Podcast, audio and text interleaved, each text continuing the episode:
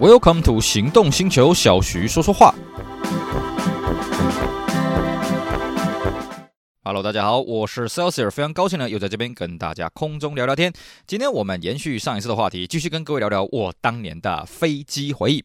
是的，其实呢，我在十几年前啊，常常当空中飞人，就是一整年跑来跑去的，飞来飞去的，搭过了多少次飞机呢？我也不是非常的有印象了。但是呢，也相对累积了很多很有趣啊，在搭飞机也好，在买票也好，在机场也好，各种有趣的故事，这就是我们这一系列题目的来源呐。那当然了，我们会建议各位啊，我们这一系列的东西呢，各位当做茶余饭后话题听一听就好，因为可能有一些制度哦，到现在毕竟已经隔了这么多年了，可能现在的物换星移啦，可能现在制度改变。啦，或者是呢，现在一些怎么样的哦，跟现在可能不符合，呃，不相符了。但是呢，我们觉得当做一个茶余饭后听一听也算是不错的啊。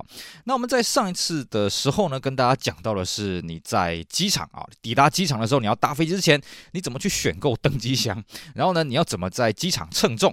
因为呢，我们都说啊，这个一般经济舱啊，它的限重，托运行李的限重大概是二十公斤的，那登机行李呢，大概是五到七公斤的。那你又是一个不小心的，你的行李。超重了怎么办呢？是不是？所以呢，如果你可以在呃这个 check in 之前先把你的行李过磅一下，嗯，那可以确保万一嘛。可是要是不幸啊，你的行李过磅完了之后还是超重了之后怎么办呢？好，我们今天呢就来跟各位讲讲这个偷重的小技巧啦。啊。当然这些技巧到底现在可不可以用，我也不是非常确定，因为这是我四年前用的小技巧、小招数啊。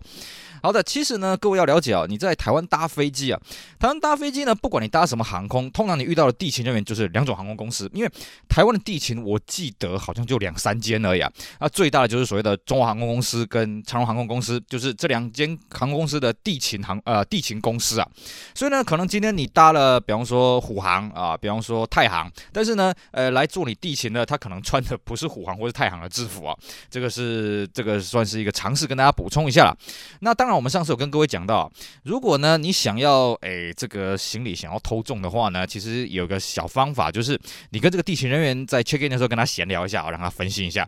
因为呢，虽然我们这个经济舱的托运行李是可以啊是到二十公斤的，但是其实啦有一个潜规则是，你如果没有超过二十五公斤，其实都会放行。但是呢，这个不是他的义务，是他的权限。所以如果你跟地勤人员聊得够呃这个够开心的话呢，其实他不太会 care 这个事情了啊，这是一个技巧。那你说，哎，那如果真的不小心，哎，他坚持要二十公斤才放心，可是我的行李又超过二十公斤了，怎么办呢？好吧，那接下来东西呢，各位听听看啦，这是我当年的招数啊。啊，如果你你这个地勤人员这一关实在是过不了的话，怎么办呢？那你就把这些东西，既然不能丢，那你就把它放在口袋啊，你。挂在身上，它不能说，哎，这个行李有限重二十公斤，人体是不能限重的啊，你就把它挂在口袋。像我之前有一次啊，我去这个日本啊，回来的时候当然战利品很多嘛。那日本那边的地勤人员当然是日本当地的公司，所以我那时候搭的是中华航空公司啊，华航的飞机啊。但是在当地，我这样看，他应该是 ANA 或者是 JAL 的地勤公司的人呢、呃，道理很简单，因为他不会说中文，他只会说英文跟日文而已。好吧，他就很坚持，嗯，不可以，你的行李严重超重了啊，我顶多只能给你到二十二公斤，意思意思啊，剩下你自己开始办。好吧，那个时候呢，我就把行李拿出来，呃，开始丢啊，这个内衣内裤啊都已经在冒烟了，都已经有男人的原汁了，丢一丢啊，拖鞋啊什么夯不啷丢一丢，丢完了之后呢，还是没办法到二十二公斤，怎么办呢？没办法，那个时候是冬天哦。那时候我把里面的大衣全部穿起来，我穿个七八件衣服。呃，航空公司没有规定说你不能穿七八件衣服登机啊，对不对？那你穿了七八件衣服，是不是总是有些口袋嘛？再把口袋给塞满东西啊，这是一个当年我们用的技巧了。那还有另外一招是什么呢？哎，这个这招我以前也用过了，就是我在搭飞之前，我会去弄一些。机场免税商店的提袋，你把东西呢丢进去机机场免税商店的提袋呢，那他们一般会认为那是你在免税店买的东西，一般他比较不会计较这边呐。但是我必须讲啊，这是我们当年还比较好说话的时候，现在航空公司会不会跟你计较这个，我不我不清楚啊。这是教大家一点这个，你如果行李超重，然后东西又实在是没办法丢掉的一个小技巧了啊。那当然了，如果你今天你是团体行李的话，比方说你是跟团的话，在我们以前搭飞机的时候，团体的行李是可以算总重的。但是我记得这几年好像航空公司也是规定，团体行李还是必须要一个一个人头去算，因为以前我们在做团体行李的时候，总是会有些是公务嘛。那以前我们公务是可以说，比方说一个人是二十公斤，那我们这一团有二十个人，那总共加起来四百公斤就好了。可是呢，后面几年我有发现了，航空公司要求说不行，你公务呢，你还是得挂在一个人头的名下，而且这个人头不能超过二十公斤哦。所以到底现在规定改定怎么样，我不是非常清楚，各位一定要去了解一下啦。那另外一个是说哈，各位在这个搭飞机的时候，有些地方可能跟你的国籍啊有签所谓的落地签，有签所谓的呃一些签证的规定啊，这个一定要搞清楚。因为航空公司如果看到你没有当地入境的签证的时候，它是可以拒绝你登机的，它可以拒绝开机票的。所以呢，这边各规定的各位一定在出发之前一定要先搞清楚啊。那么再来呢，我们还在这边继续跟各位教一个小技巧啊。这个小技巧我觉得现在应该是还可以用啊，虽然我已经十多年呃好几年没用过这个技巧了。那什么技巧呢？就是像我这个人身高比较高，我这个人身高一米八，体重也差不多了啊啊，一百八十磅嘛啊。那所以呢，我我们搭经济舱，因为我也买不起商务舱，我们搭经济舱当然希望腿部的空间比较宽嘛。可是呢，以前我在搭飞机，我也不知道什么叫做腿部空间比较宽哦。直到后来有一次，我发现到一个很妙的地方哦。那次我觉得我是运气很好，就是我刚好被安排在第一排的位置。我发现，哎呀，第一排的位置这个腿最宽嘛，是不是？也不怕前面的人，呃，这个椅背倒下来妨碍你腿部的空间，是不是？后来呢，我就研究出一套策略是什么？我建议各位哦。你去 check in 的时候，你去跟他讲说，哎，不好意思，请问一下有没有紧急出口旁边的位置？但是我必须讲啊，紧急出口旁边的位置不一定是第一排，因为有些飞机啊，尤其比较小的飞机啊，当然飞机型号我不是很懂啊，比方说好像七三七吧这种比较小的飞机哦，它的紧急出口旁边直接是座位。它的紧急出口旁边并没有留下很大的通道的空间啊，但是这种几率不大。一般来说，我们都是看到紧急出口旁边有个很宽的一个走道的一个空间哦，你就跟他说有没有紧急出口的位置。那一般呢，空服人员听到你呃不不，地勤人员听到你讲说你要紧急出口，他会稍微打量你一下，因为紧急出口旁边的位置啊，根据各国法规的规定，大概都差不多啦，就是你必须要身强体健，你要协助呃空服人员呢在紧急状况的时候把这个舱门把它给打开啊。当然不是说边飞的时候边开啊，边。飞了之后，你外面有这个舱压跟这个呃外面的气压跟内部的舱压是不均等的，你是打不开的啦。哦，就是说你需要具备一定的体格、一定的能力才行。那如果说他跟你讲呃，不好意思，紧急出口的位置已经满了，怎么办呢？你再跟他讲另外一个名词哦，各位记住，叫做婴儿挂床。婴儿挂床的位置呢，其实它也是在第一排。什么呢？我们一般在搭飞机第一排中排的位置，它前面会有一面墙，那可能上面会有电视嘛，对不对？那这个中呃一不呃不一定是中排，就是如果你不是紧急出口的第一排的位置，都是会有几个挂钩，那是让小婴儿好像三岁以下还是五岁以下，我已经不是很确定了，就可以挂婴儿挂床的位置。那你可以跟他要求说，哎，有没有婴儿挂床的位置？当然，像我这种大男人，一般他们看到我说婴儿挂床位置，哎，你想干什么？然后我们当然是跟他讲啊，不好意思，因为我脚比较长啊，那边的位置比较好。那就看地勤人员他的心情啊，因为有些地勤人员会觉得说，哎，如果我这个航班并没有小婴儿买这个婴儿票啊，幼童票。什么的是可以放给你，有一些他会觉得说不行，我要现场调度，呃，看事情实际情况怎么样，或者说有没有呃这个预选位啊？因为就我了解，一般婴儿挂床的位置是不能预选位的，但是我不确定现在有没有开放，就是如果你今天你是买婴儿票，你可不可以事先在线上去预选座位？这个我就不是很确定啊。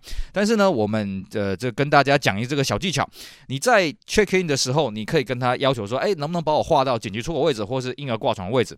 这个位置呢会比较。舒坦，尤其是你今天你你搭的是比较长途的航班，比方说你搭了七八个小时，或者岳阳航班那种十几个小时，真的会差很多哦。这是一个小技巧，跟大家这个分享一下。那还有就是说呢，有些人会觉得，那你这样常常搭飞机，那你会不会有这个里程换机票啊什么的？我当时啊，我当时搭最早我搭的是太航啊，达亚啊，T H A I 这个航空公司。后来呢，我转战了港龙国泰这个系统。那其实以前我在太航，因为我搭的次数没有很多，而且我搭的是搭的是台湾到香港的这个航班而已啊，所以里程累积的很慢。那后来呢，国泰跟港龙，当然现在港龙已经没了，那时候他们是加入所谓的亚洲万里通啊。那我觉得亚洲万里通它的里程的累积还算是快，可惜的是呢，我后来有累积到一张台湾香港来回机票，但是我没有去兑换了。这部部分到底好不好用哦？我觉得要看个人，因为我之所以没有去兑换，是因为我没有信用卡，我这个人很特别，我没。没有信用卡，所以没有信用卡去兑换机票有一点点麻烦呐啊。在它的规定来讲，有一点点麻烦。所以，如果你想要里程累积的时候，之前你可能要去看一下啊，你这个里程累积的相关的规定是什么。那另外一个呢，有人会问说，那要不要保个旅游不便险呢？呃，以我的经验是这样子哦，如果你是常常往外跑的人，其实你不需要保旅游不便险。你根本不需要。如果你是偶尔出去，我会建议你，你保个旅游不便险。为什么呢？因为其实啊，我们常常在外面跑的人哦，你真的遇到一些乱七八糟的事情，比方说航班延误啦，比方说这个行李被搞丢，其实我们都有对应的方式啊。但是如果你是第一次搭飞机啊，或者前面几次搭飞机，偶尔搭飞机，一年搭个一次两次的，我会建议你去买个旅游不便险。但是像我当年哦，常常跑来跑去的，我直接保一个海外旅游险就好了，我根本不需要去保旅游不便险，因为坦白说了，旅游不便险我自己算了一下，你不一定划得来。当然有一些呃旅行社他是买机票会送旅游不便险，那个另当别论。我们现在讲的是你要不要在机场那边现场买一个旅游不便险哦？那这个旅游不便险我自己这样算了一下，其实划不来。以我当年我一开始的时候，我也是每次都买旅游不便险，后来我算一算，嗯，其实坦白讲，我还没有被理赔过旅游不便险啊，我也算是运气蛮好了。但是我算了一下。其实划不太来，因为那个中奖率真的是太低了。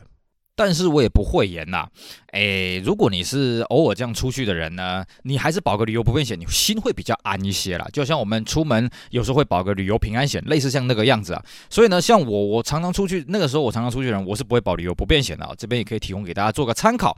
那另外一个，我们在出门之前呢，当然你外币要先换了，但是呃，每个国家啊、每个地区呢，都有它不同的携带外币的规定，这边大家一定要先理解啊。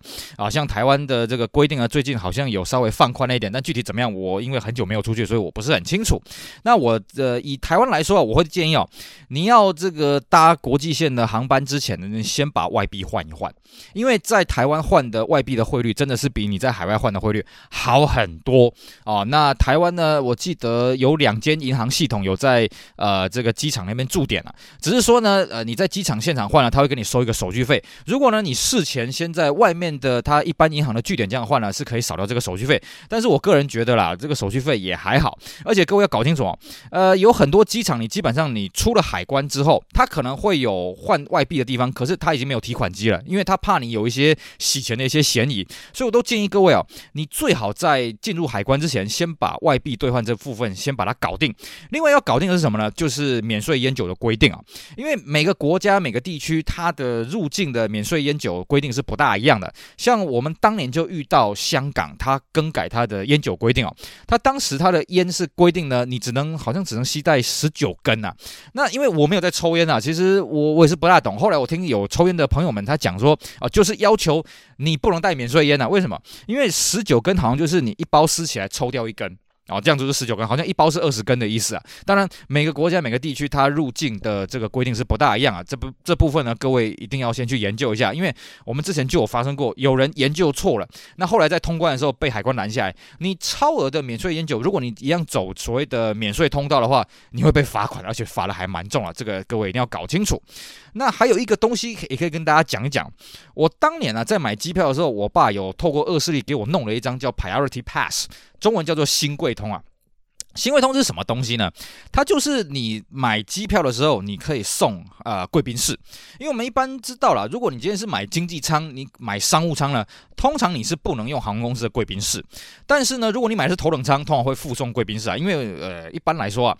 经商的票价大概是商务舱票价的一半，那商务舱的票价大概是头等舱的一半啊，好，所以其实羊毛出在羊身上。那新贵通这个东西还蛮有趣的，就是你在刷卡买机票的时候呢，你同时去刷新贵通这个这个飞机票的时候呢，哎，那他会送你机场的贵宾室啊。就是一般来说啦，你说，哎，那航空公司贵宾室跟机场贵宾室有什么不同吗？讲白了，其实少数啊，极少数的航空公司他会自己去搭建贵宾室，像我看过的是阿联酋啊，Emirates 好像这个念法，它有自己。独立的贵宾室，但大部分呢都是跟机场的贵宾室去合作了啊，就是说啊、呃，你如果有新贵通啦，你如果有 A 航空公司、B 航空公司、C 航空公司，都是共用一个贵宾室。那贵宾室的好处是什么？哎，就是有吃吃喝喝的东西。虽然说吃吃喝喝东西也不是很多了，但是呢，各位要了解啊，就像我们在台风天吃泡面一样啊，感觉会特别的香甜啊。在机场呢，什么东东西消费都是很贵的。那你有这些免费的东西可以吃，而且又不用跟人家人挤人，有贵宾室可以吹冷气，可以呃看报纸，甚至我之前我在香。港的时候还有遇到香港的这种贵宾室，它里面还有 shower 的功能，还有这种这个简单的躺椅可以让你在那边睡觉啊。只是啊，自己的航班时间要稍微注意一下就是了。而且呢，吃的东西啊，反正简单为主啊。但香港的，我记得香港的贵宾室真的吃的还不错，它有那个现炒的热炒的东西哦，哎，还蛮有意思的。那新贵通当时啊，因为我说过我是个没有信用卡的人哦。当时我是透过我爸的这个刷卡才有这个这个东西啊。那后面这几年我已经没有再用新贵通这个东西，所以现在到底有没有这个制度，我也不是非常的清楚。不过当年有这个东西，哎，真的是还蛮好玩的啦。因为你可以在旅程出发之前呢充充电，你在旅程疲惫的时候也可以充充电，我觉得相当的好用。但这个东西好像要缴个年费什么的，具体要缴多少钱我不是很清楚。我只有印象啊，就是你新贵通这个东西，你要常常搭乘才有才有算划得来。因为我记得它好像如果单次你要使用，好像要一千多块钱台币哦，其实也不是非常的便宜啊。那我们继续跟各位讲讲当年我在上飞机的时候遇到什么有趣的事情啊。首先第一个，先问各位一个问题：你觉得是早上飞机比较好，还是晚上飞机比较好呢？其实各有利弊啊。像我这个人呢，我喜欢晚上飞机，呃，不是晚上的飞机啊，是比较晚上飞机啊。比较晚上飞机好是什么呢？嗯，你可以坐的时间比较久。怎么讲呢？因为其实你如果比较早上飞机的话，你还是要等人家慢慢一个一个跑进去里面嘛。尤其经济舱的位置相当的小，走道也是相当的窄嘛。那所以呢，你常常会在。走到中央站站着很久啊，我这个人是很讨厌排队的人啊，但不是说我这个人就不排队啊，我通常都是等到是人上了差不多之后再上去，我我很懒得这样子等。但是呢，你晚上飞机还是有个坏处啦，就是呃还应该这样算起来有两个坏处啊。第一个坏处是什么呢？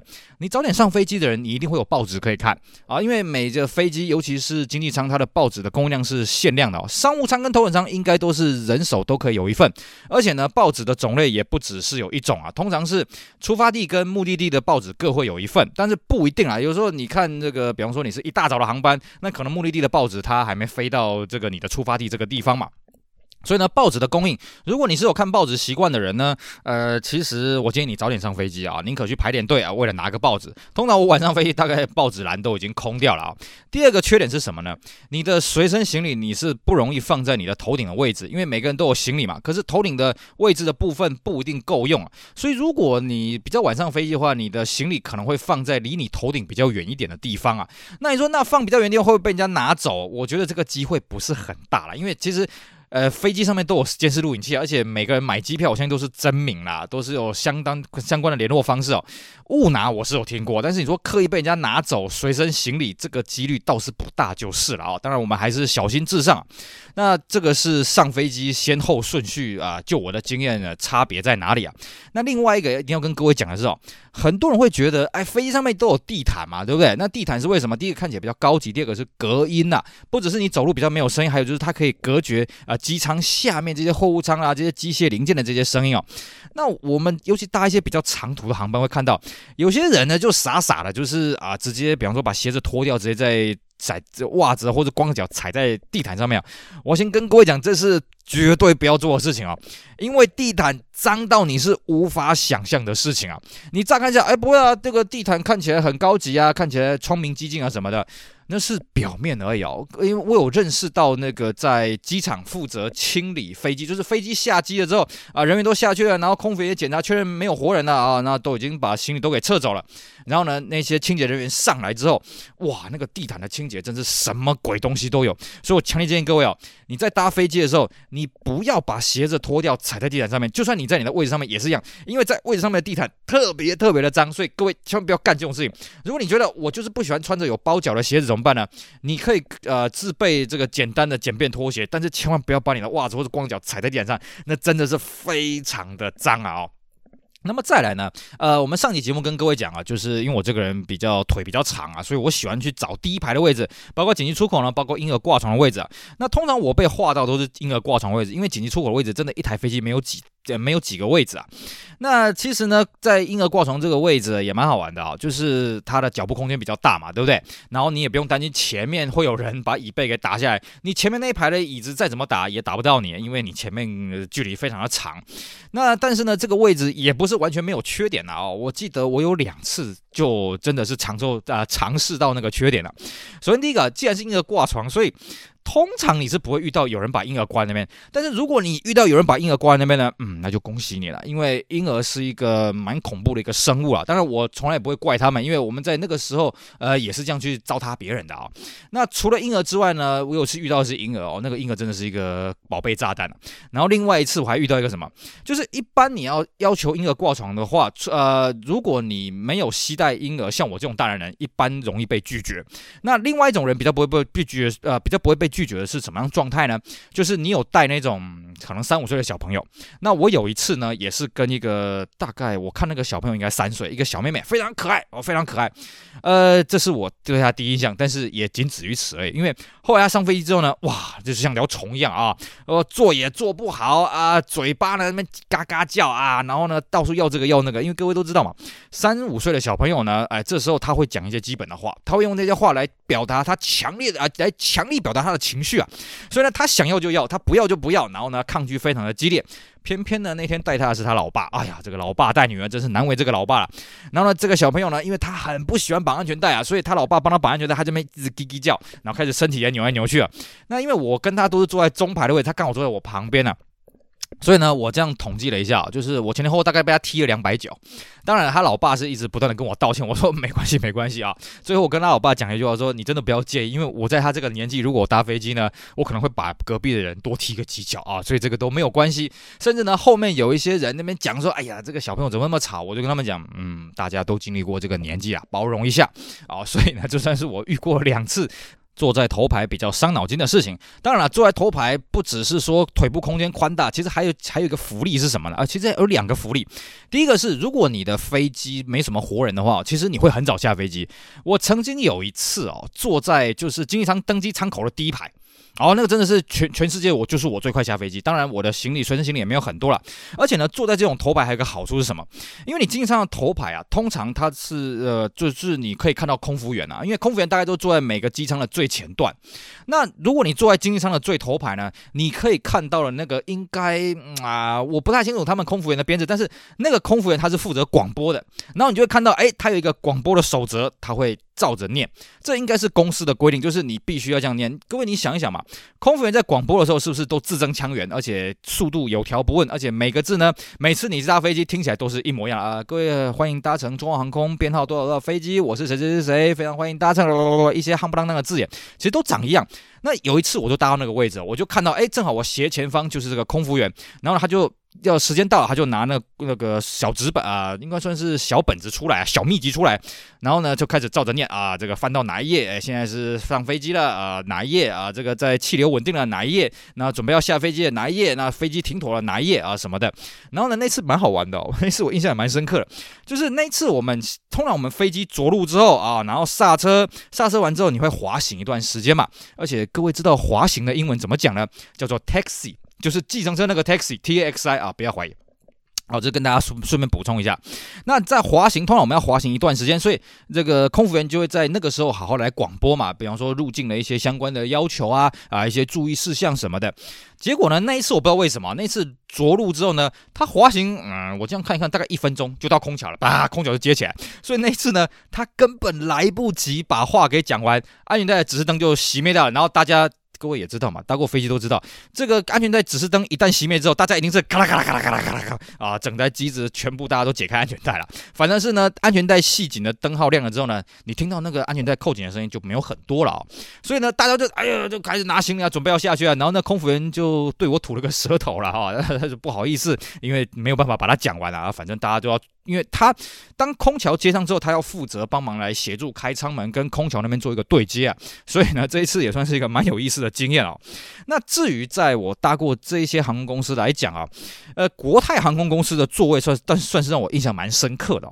国泰航空公司呢，因为我平常我是那个时候我比较常搭的是港龙啊。那港龙其实是当时就已经是国泰的全资子公司了，所以有些时候呢，我们港龙的航班如果衔接不上，他会帮我们改签到国泰的航班联营航班上面去哦。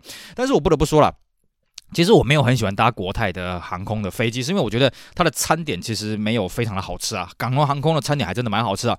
关于我搭过这些航空公司，他们细细部这一些有的没的事情哦，我们之后会做一集节目跟大家好好聊一聊。我们这边简单带过。国泰的座位让我印象非常深刻是什么？它有一系列的，我已经忘了那个是空八还是七四七什么的啊，因为飞机型号我不是很懂。我刚刚有跟各位讲，我喜欢坐在第一排紧急出口或是婴儿挂床的位置，是因为腿部空间比较长啊。那那一次呢，我搭国泰航空公司的时候，我也是希望他帮我安排到这个座位，可是他跟我讲啊，对不起，那边的座位已经被人家划走了啊，那没办法，那我只好坐普通的座位了。结果呢，我一上飞机，哎呀，这个航空公司有趣啊。一般我们航空公司飞机的椅子如果坐在你前面的人，他想要往后仰，是不是会吃到你腿部的空间？可是国泰那个椅子，我这样看一下，哎，好特别哦，它的椅背的后方是固定的，所以呢，前面的椅子再怎么往后倒呢，都不会倒到你这边。它是怎么样呢？它是直接溜下来的，也就是说，它是如果你要往后倒的时候，你的椅垫会自己往前。哦，像一般的航空公司的椅子是椅垫不会动，那椅背会往后仰嘛。可是国泰那一批的飞机啊，我不知道确定现在是不是飞机都这样子啊？因为我很久没搭飞机了。它只它椅背完全不会，就是椅背的最后面呢，完全是一个塑胶壳，它完全不会动，它只会在内部这样子，椅背稍微往后溜一点，那椅垫往前溜一点哦。这个让我印象非常深刻，所以我觉得，嗯，这是少数我觉得国泰航空让我蛮钦佩的一个地方了啊。那另外呢，说到座椅啊，以前我记得我最早第一次搭长城航班是跟我妈一起参加一个旅行团去荷兰玩的，呃，去欧洲玩的。那时候我们飞阿姆斯特丹，那坐的是荷兰皇家航空公司 KLM。KLM 的座椅呢，让我印象也是蛮深刻的，就是它的座椅是 Recaro 啊。那如果各位你有在玩车，或是你有养过小朋友，就知道 Recaro 其实是汽车座椅跟婴儿安全座椅一个相当大的一个品牌啊。而且在汽车界呢，Recaro 座椅向来是我们呃喜欢玩车的人呃津津乐道的东西啊。但是我不得不说啊，Recaro 座的飞座椅还真的就三个字，叫做不怎样。那时候一开始我看到哦是 Recaro 座椅，哎呀好开心啊！结果坐上去觉得嗯，跟我印象中 Recaro 好像也没有什么特别嘛。基本上啊，其实飞机。七七的座椅，我坐起来都差不多那个样子，也没有说很好坐，也没有很难坐啊。倒是台湾早年啊，那些游览车啊、长途巴士啊，很喜欢标榜说本车采用七十七客机同等高级座椅啊。以前呢、没搭过七十七客机，没搭过这些飞机的时候，会觉得好像很高级啊。真的搭过就会发觉，其实也没什么了啊。所以我这点是我觉得蛮纳闷的。其实 Recaro 座椅、飞机座椅好像也不怎么样啊。那除了这个之外呢，还有一个蛮有趣的事情，也可以跟各位讲。我呢，其实，在搭飞机的时候，我喜欢去画。窗边的位置哦，如果说可以选的话，我喜欢画窗边的位置，因为我喜欢去看外面的蓝天白云，就算是晚上没关系，看看点点星光。尤其晚上哦，有些飞机你会飞过一些城市，你看那些城市夜景，其实真的是蛮漂亮的。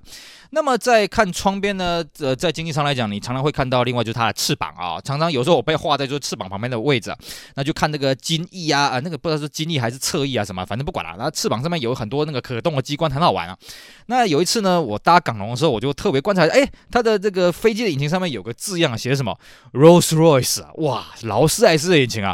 当然了，我觉得那应该是这个，比方说波音或是空巴他们使用的引擎啊。可是呢，港龙它，我记得我搭了好几次港龙啊，它真的都会写出 Rolls Royce 的啊、这个字样，就真的是汽车那个劳斯莱斯啊。因为劳斯莱斯它是最早是做，我记得它最早是做喷射引擎起家的哦。当然，嗯，汽车有没有比较早，我不是很确定。但是它的喷射客机引擎啊，还是扬名立万，甚至它应该了哦，它的汽车品牌已经被。现在是被 BMW 给收购了，但它的航天部门呢，好像还是英国本土的，就是劳斯莱斯他自己的公司，好像还没被收购。这点让我觉得嗯蛮有意思的。不过了，不得不说了，你说劳斯莱斯的引擎做起来有什么特别安静、特别的顺畅吗？我觉得也就那样子啊。飞机飞来飞去，那个噪音啊，什么那个推进器的声音都是长那个样子啊。但是看到劳斯莱斯，嗯，难得啊，这是我这辈子离劳斯莱斯最近的一次吧。呃，应该也是下辈子吧，以我这个粗浅的财力。那讲到这个引擎这个。部分呢，引擎它算是在飞机的比较下面那个部分嘛。那早年我在搭飞机呢，还有遇过一个装备，可是现在各位应该是遇不到，是什么呢？我们呢，早年我们在搭飞机，呃，经济舱它不一定是每个头枕背后都有荧幕嘛，所以它会有一个比较大的荧幕在每每个座舱的第一排，然后呃头顶上面可能固定没几排就会有个荧幕，就有荧幕，就有荧幕。那像那种飞机呢，以前我就搭过，它有另外一个摄影机呢是。拍那个地上了，就是说他在那个机腹这边哦，就是飞机的最底下，然后拍着，可会拍到一点那个前面的机轮，然后让你看，哎，下面机师的一个影像。那在滑行的时候也好，或者在起飞的时候，哇，那个感受是很棒的。甚至在飞到定点的时候，你看到下面的云也算相当不错。当然，如果你是晚上搭航班的话呢，呃，这个镜头就没什么意思了。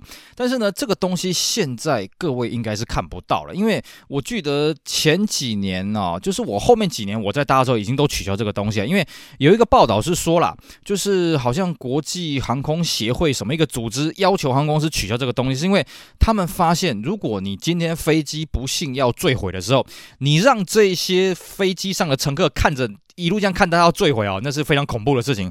所以其实我后面这几年，我基本上没有看到有航空公司提供这样子的服务的啦哦。当然，呃，以前我有也有一次遇到那个，就是每个经济舱座位的头枕后面都有荧幕的时候，它有个频道，真的就是那个摄影机的频道。只是后面几年我就没有遇到了啊。好的，我们今天因为时间关系呢，跟大家聊聊我当年在飞机上啊有趣的故事啊，有趣的这些经验。当然还有一些有趣的事情呢，我们因为时间关系呢，我们就留在下一集继续跟各位好好聊聊我当年的飞机回忆了。当然，我们还是再次重申哦，很多这些东西都是十几年前的事情哦。你现在会不会遇到这些东西？呃，能不能做这样的事情呢？我建议你去搞清楚现在的规定啊，把我们今天这些节目呢当做是一个茶余饭的话题听一听，这样大家比较轻松也比较愉快的喽。好的，以上非常感谢各位收听，也希望大家继续支持我们接下来精彩的节目。我是 Celsius，我们下次再聊喽，拜拜。Música